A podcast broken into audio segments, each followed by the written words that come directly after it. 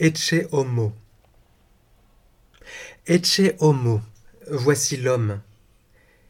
Les mots ne sont peut-être pas chez Matthieu, mais la scène est la même que chez Saint Jean. Voici l'homme. Reconnaissons-le.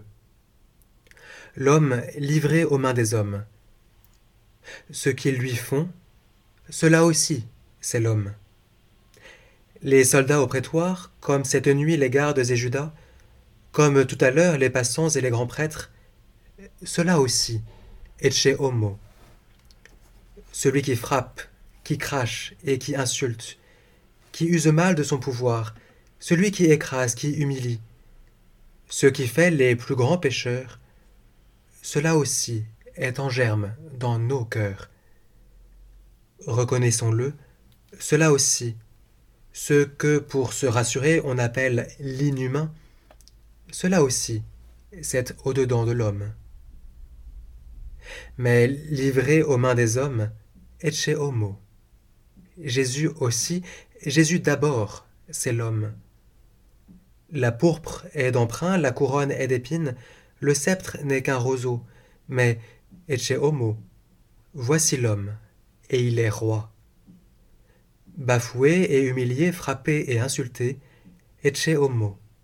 Voici l'homme, voici le roi, doux et humble de cœur. Ecce homo, qui n'a que pardon à la bouche, et le front couronné de douceur. Ecce homo. Jésus donne l'exemple, Jésus nous rend capable de ce que l'homme peut être, de sa royale vocation. N'en doutons pas, au fond du fond de notre cœur, plus vrai que la violence, plus sûr que le péché, je suis ce roi.